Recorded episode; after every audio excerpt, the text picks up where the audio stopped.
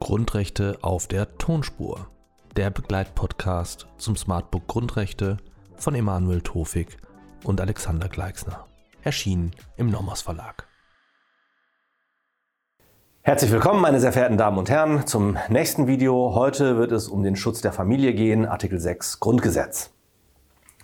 Wen umfasst der persönliche Schutzbereich des Schutzes der Familie? Zum einen umfasst der Schutzbereich naturgemäß nur natürliche Personen, und zwar hier insbesondere die Gemeinschaft miteinander verheirateter Eltern mit Kindern. Nun, seit jüngstem sind auch gleichgeschlechtlich verheiratete Eltern vom Schutz umfasst, ebenso noch bestehende äh, Gemeinschaften von Lebenspartnern mit Kindern.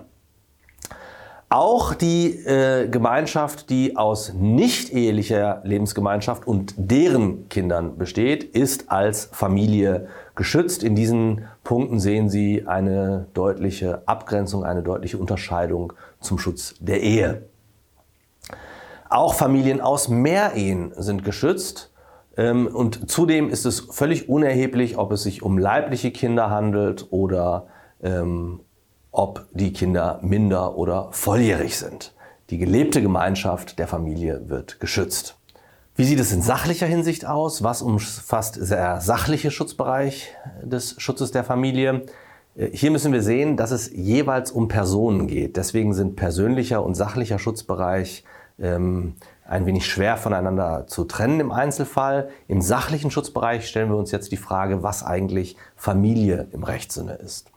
Artikel 6.1 Grundgesetz, so das Bundesverfassungsgericht, wörtliches Zitat, schützt die Familie als tatsächliche Lebens- und Erziehungsgemeinschaft von Kindern und Eltern. Die Familie entsteht damit entweder durch Geburt oder durch staatliche Anerkennung, also etwa Adoption.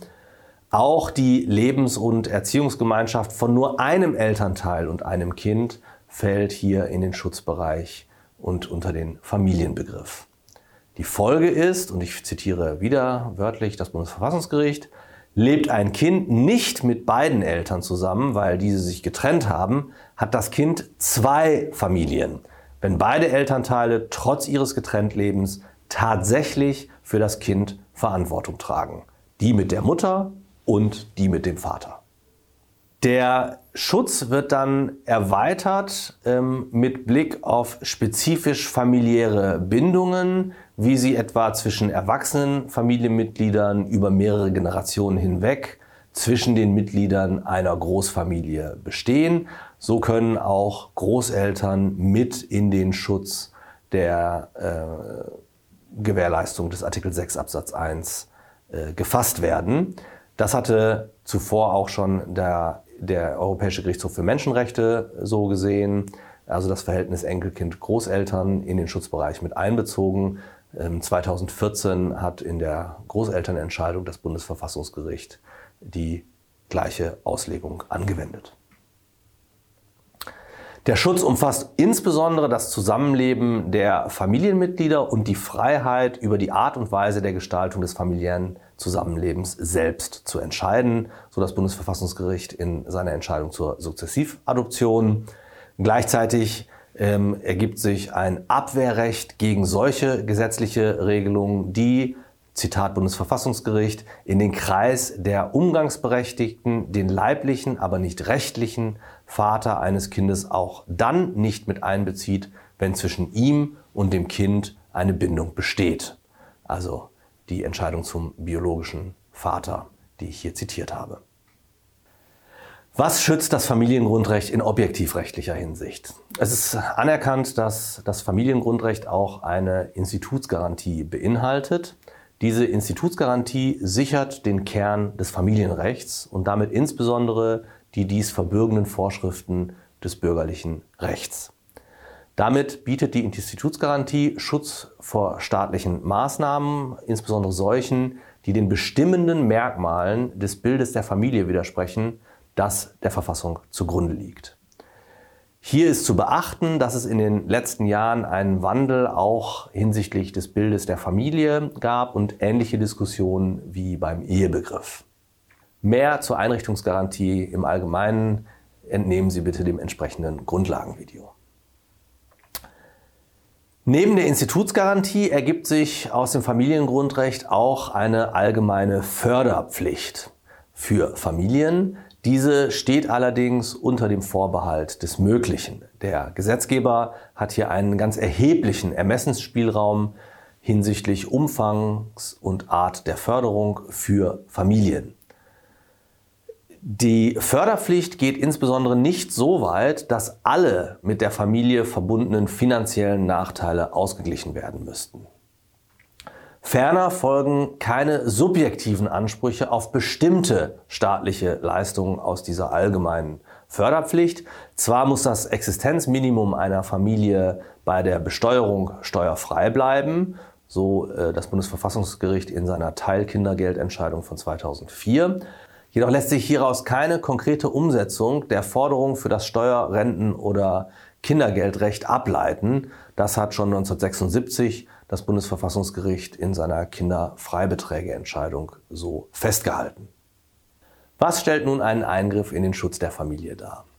Beispiel für einen Eingriff nach klassischem Eingriffsverständnis wäre die gesetzliche Schlechterstellung von Familienmitgliedern gegenüber Nichtfamilienmitgliedern. Mit dem modernen Eingriffsbegriff bekommen wir wieder mehr Konstellationen zu fassen. Beispiele hier wären etwa Eingriffe im immateriell persönlichen wie auch im materiellen wirtschaftlichen Bereich der Familie. Zudem Eingriffe etwa durch das Ausländer- oder Aufenthaltsrecht, die hier relevant werden können. Beispielsweise stellt die Ausweisung und Abschiebung von im Inland verheirateten Ausländern einen Eingriff in das Familiengrundrecht dar. Nicht umfasst ist aber das Recht des Zusammenlebens im Inland. Das hat das Bundesverfassungsgericht 1987 in seiner Entscheidung zum Familiennachzug festgestellt.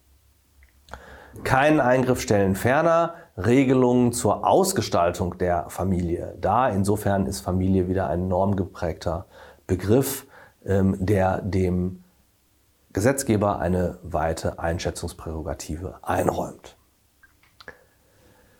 Wie lässt sich nun ein Eingriff in das Familiengrundrecht rechtfertigen? Artikel 6 Absatz 1 Grundgesetz enthält keinen Gesetzesvorbehalt, so wie auch der Schutz der Ehe.